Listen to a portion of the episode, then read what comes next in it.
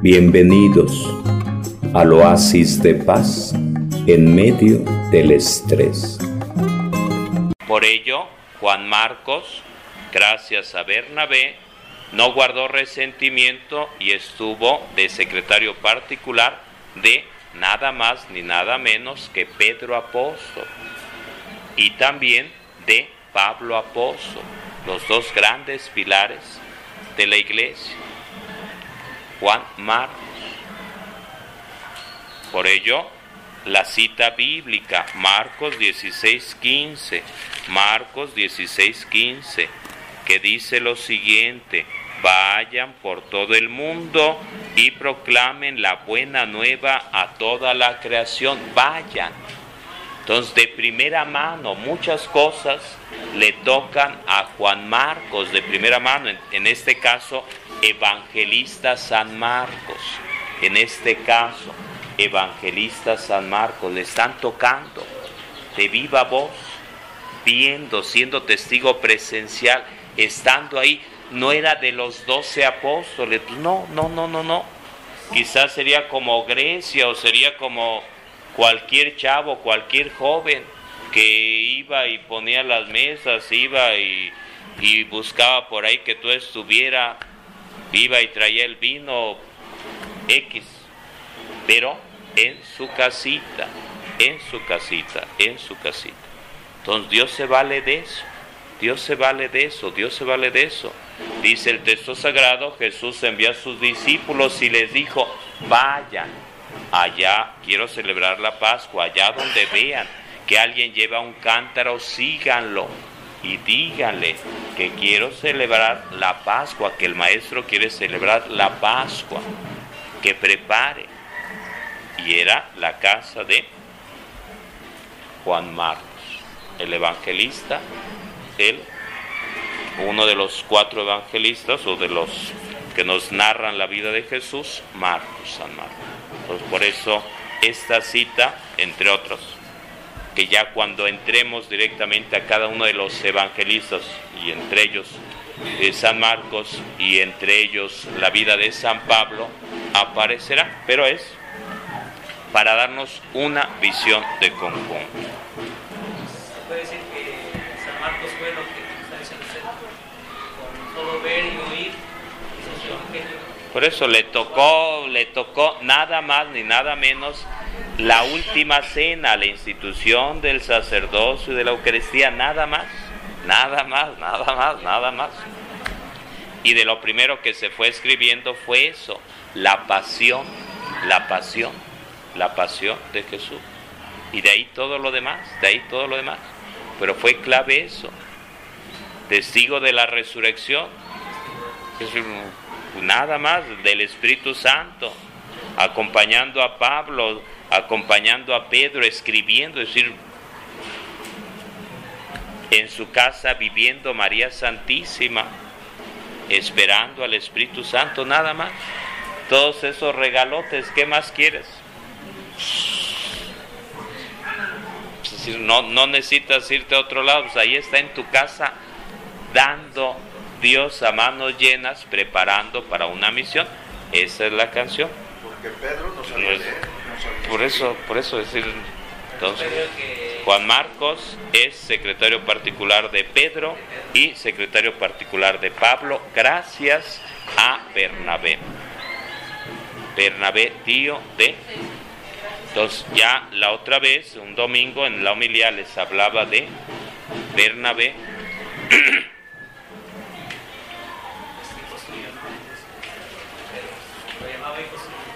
Sí, bueno, entonces, el Nuevo Testamento hablamos de 27 libros, hablamos de 27 libros del Nuevo Testamento. Eh, cuando iniciamos el caminar sobre el del curso de Biblia, planteábamos que los judíos aceptan hay una tradición que acepta una que nada más los judíos Antiguo Testamento y que el Nuevo Testamento lo Antiguo y Nuevo Testamento lo aceptan los católicos y los cristianos, los protestantes. El Antiguo Testamento nada más los judíos. El Antiguo y el Nuevo Testamento judíos y protestantes y todo lo demás. El Nuevo Testamento lo aceptan tal cual como está ahora, 27 libros, los protestantes. Vino primero la tradición oral. ¿Qué es eso de la tradición oral? Entonces, nada, transmitir de viva voz, transmitir de viva voz, transmitir de viva voz, transmitir de viva voz.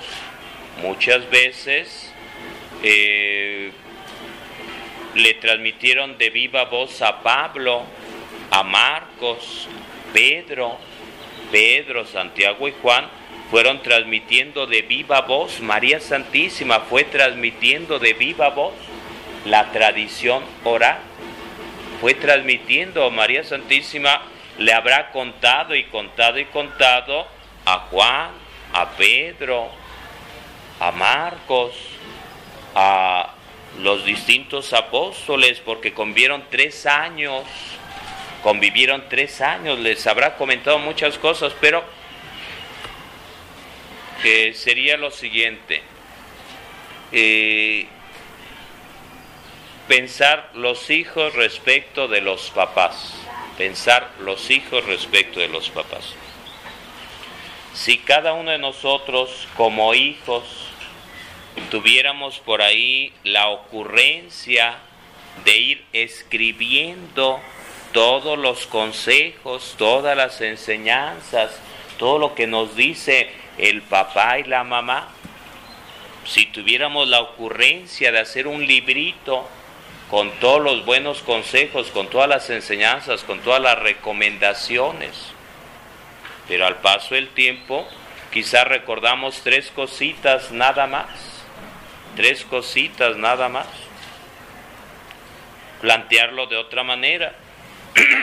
en aquel entonces, bueno, plantearlo de esta manera uno asiste a una boda, unos 15 años, una graduación, a, los toros, a muchas cosas, y ve uno a la gente con su celular, sacando fotos, sacando video, niños, adolescentes, con su celular, ve uno su camarita fotográfica, su cámara de video, o con estos aparatitos, la grabadora digital, marca Sony de un giga que nos está permitiendo llevar este mensaje más allá de estas de, de este salón, de esta parroquia.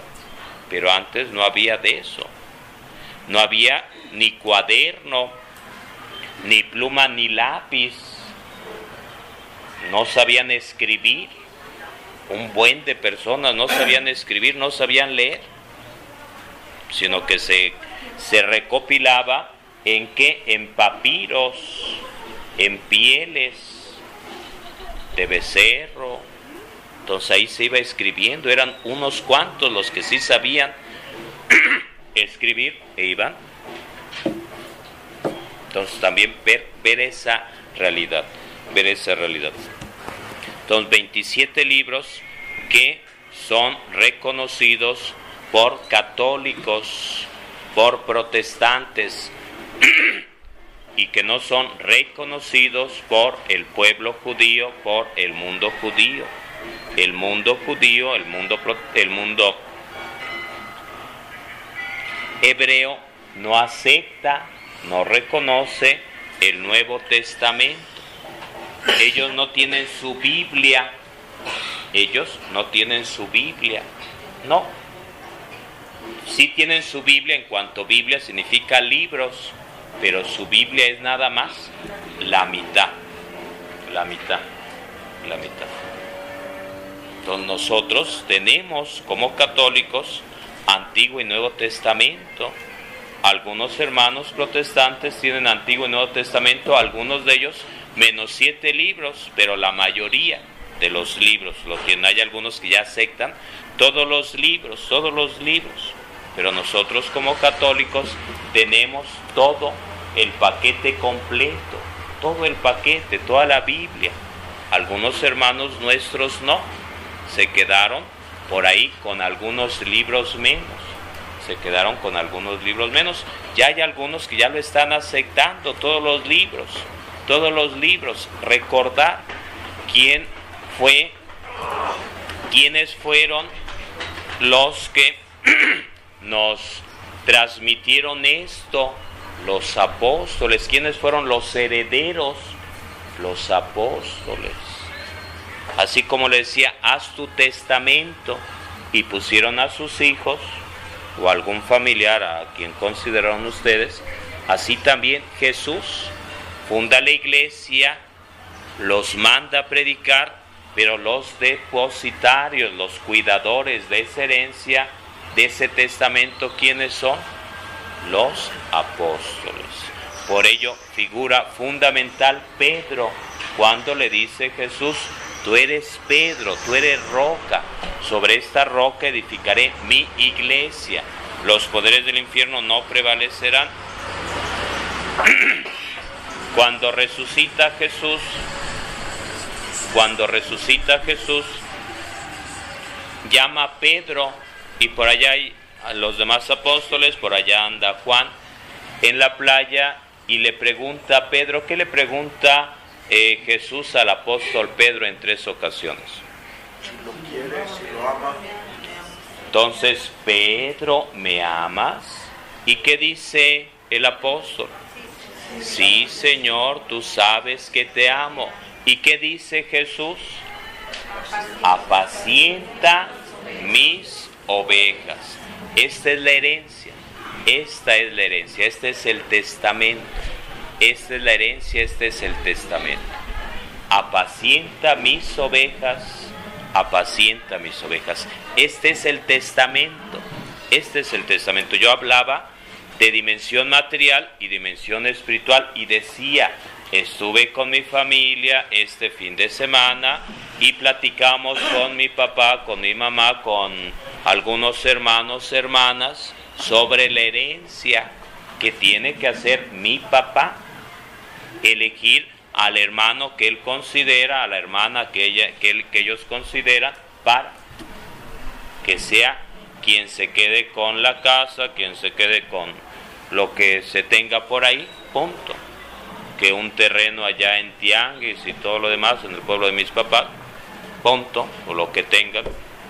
Y entonces esa es la canción, una herencia. Entonces Jesús hereda a quién? A los discípulos. Aunque le hereda a todos los discípulos, a los apóstoles, pero pone a uno, pone a uno, pone a uno. Somos siete hermanos y mi papá tiene que poner a uno como encargado de la casa, el terreno, lo que haya por ahí, los muebles, la tele, la estufa, lo que sea. Una persona. Es lo que hace Jesús. Tú eres Pedro, sobre esta piedra edifico mi iglesia. Mi iglesia, esto es mío. Yo lo fundé y a ti te lo heredo, porque considero que tú tienes cualidades para sacar esto adelante y vas a entregar tu vida por mí. Por eso le dice, Pedro, ¿me amas? Pedro, ¿me amas? Y entonces le dice, apacienta mis ovejas, apacienta mi rebaño, es mío, es mío, es mío, yo te lo heredo, yo te lo heredo. El punto sería el siguiente. Actualmente, ¿con quién tiene uno que ir para hacer una herencia? En el 2009 de nuestra era, en el año 2009 de nuestra era, ¿con quién tenemos que ir para hacer una herencia? Con un notario. Entonces, hay una persona que tiene una misión específica dentro de la sociedad que se llama notario. Ante esa persona va, eh, va mi papá, va y dice, he decidido que la casa sea para mi hijo o para mi hija y que esta parte y que esta otra parte y que el terreno de allá del pueblo donde somos sea para y entonces se firma firma mi papá va a firmar mi papá. Herminio Ramírez Hernández va a firmar la herencia va a firmar la herencia y se sellará y se guardará. Y entonces cuando fallezca entonces ahora sí a obtener la herencia. Es el procedimiento natural, pero el punto, y anotan en su cuadernito, por favor, notario, anotan en su cuadernito esa palabra técnica, esa palabrita, ante un notario, ante un notario. ¿Qué quiere decir eso? hacer la herencia ante un notario. Entonces anotan por ahí, hacer la herencia ante un notario. ¿Qué quiere decir? Que si tu mamá o tu papá, tu dueño de terrenos, casas, lo que sea, escribes en una hoja de cuaderno, en una servilleta de papel, ¿vale esa herencia? ¿Vale o no vale?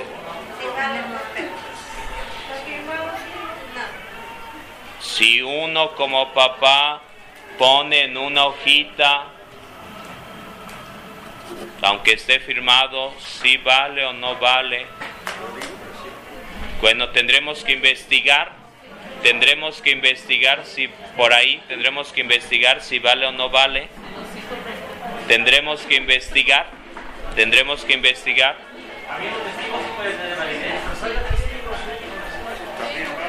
Por eso tendríamos que ver, decir yo desconozco, por eso digo, tuve con mi familia, se planteó eso, pero desconozco, desconozco. Pero a donde voy es lo siguiente, a donde voy es lo siguiente. Hay ocasiones que los testigos de Jehová, los mormones, los adventistas y muchas otras denominaciones van planteando lo siguiente, no hay un documento en el cual el notario público de Roma, de Jerusalén, puso por escrito que Jesús fundó la iglesia. ¿En dónde está ante notario público que Jesús fundó la iglesia? Por eso les decía, por eso les decía, en aquel entonces, en este momento, pero claro, Jesús no funda una construcción material y una herencia material. La casa de la suegra de Pedro, por poner algo. No. Templo de Jerusalén, por poner algo como ejemplo. No, sino que dice, tú eres Pedro, sobre esta piedra edifico mi iglesia. Ese es el testamento. Ese es el testamento que hace Jesús. Tú eres Pedro, sobre esta piedra edifico mi iglesia, apacienta mis ovejas. Un, una nueva alianza hago con ustedes, un nuevo pacto sellado con qué? Con mi sangre. Ahí está el testamento, ahí está la herencia. Ahí está el testamento, ahí está la herencia. Entonces no hay como se hace en la actualidad no hay como se hace en la actualidad. Y, voy a esto para plantear otra cosa en este mismo orden de cosas. Muchos hermanos, testigos, mormones, adventistas y demás van planteando que únicamente lo que vale es la Biblia y la Biblia y la Biblia y nada más. Ok, pero tendremos que ver lo siguiente vamos a jugar con baraja nueva o con cartas marcadas. Vamos a jugar con baraja nueva o con cartas marcadas. Y el planteamiento es el siguiente, si dicen que solo en la Biblia, tendremos que preguntarle en qué capítulo, en qué versículo está que únicamente solo Biblia. A ver, muéstrame capítulo y versículo Y no vamos a encontrar ningún capítulo, ningún versículo que diga solo la Biblia y nada más la Biblia y nada más la Biblia. Pues no, no. Entonces, hay una herencia, hay una tradición oral, hay una tradición oral. El Antiguo Testamento, muchas cosas fueron durante muchísimo tiempo tradición oral. Pero llegó un momento en el cual vino la tradición escrita, poner por escrito.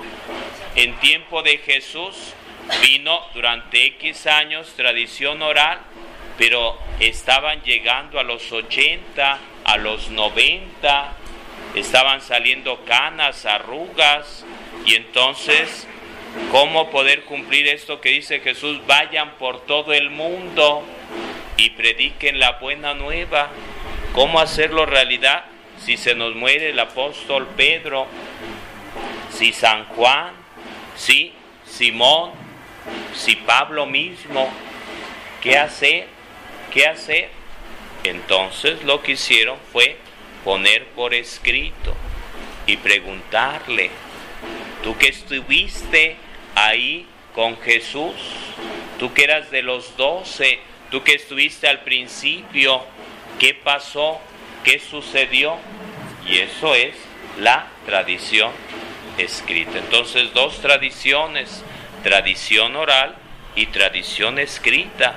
Durante mucho tiempo fue de viva voz, durante mucho tiempo fue de viva voz, pero llegó otro momento en el cual tuvieron que poner por escrito.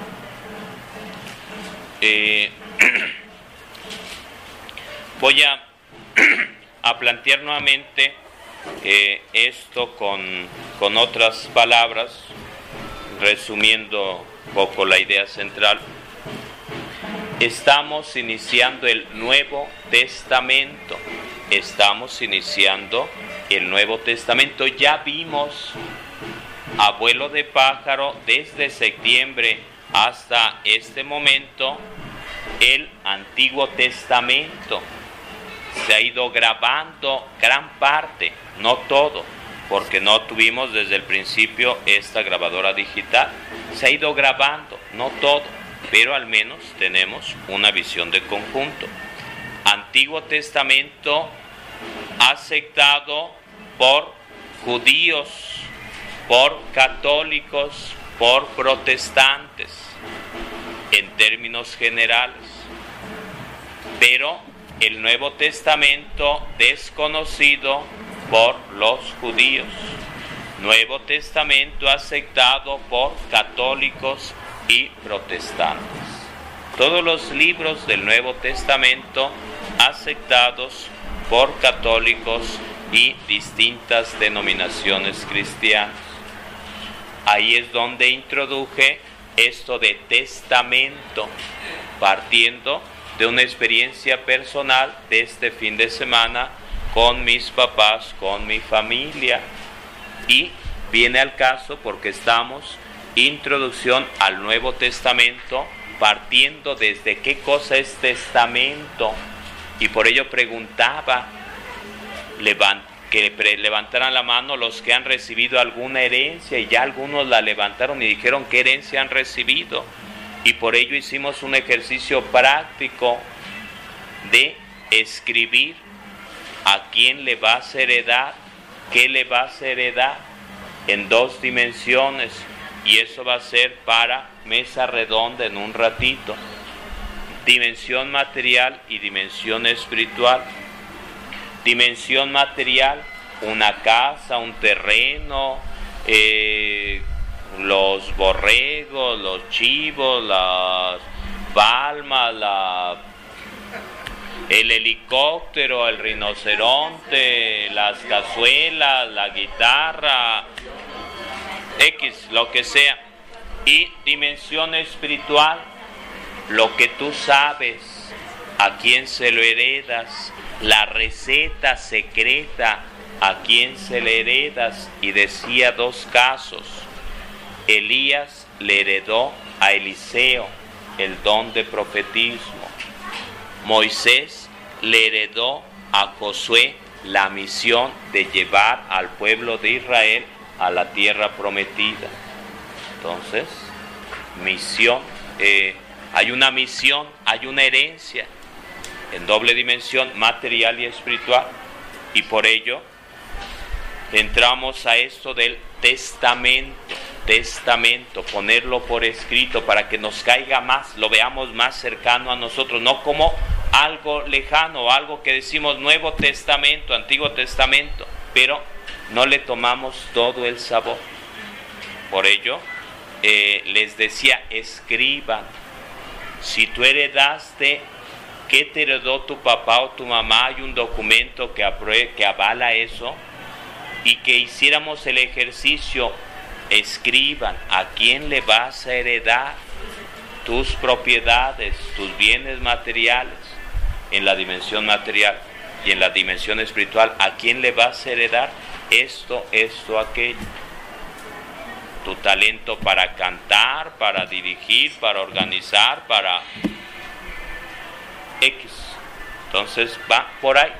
Y y por ello les decía que hay dos, eh, dos etapas, uno, tradición oral y dos, tradición escrita. Uno, tradición oral y dos, tradición escrita. Y la tradición oral que el pueblo de Israel conoce porque vivió, porque así son las cosas. Durante mucho tiempo de viva voz, el abuelito, el tatarabuelito y así, y al paso del tiempo alguien escribiendo, poniendo por escrito. Nuevo Testamento lo mismo, Nuevo Testamento lo mismo, transmitiendo lo que me escuchaste. Yo también te lo transmito. Lo que escuchaste de mí, yo también, lo que yo recibí, yo también lo transmito. Y en esto va a ser clave los inicio, el inicio de los evangelios donde va a estar marcada esta idea. Y en el apóstol Pablo varias veces aparecerá esto mismo. Lo que yo recibí, yo se los comparto. Es, es esto de tradición oral. Es esto de herencia, es esto de testamento. Bueno, vamos a hacer un alto en el camino para hacer mesa redonda con la finalidad de meternos a compartir. Si ya recibiste una herencia, ¿qué recibiste? ¿Quién te la heredó?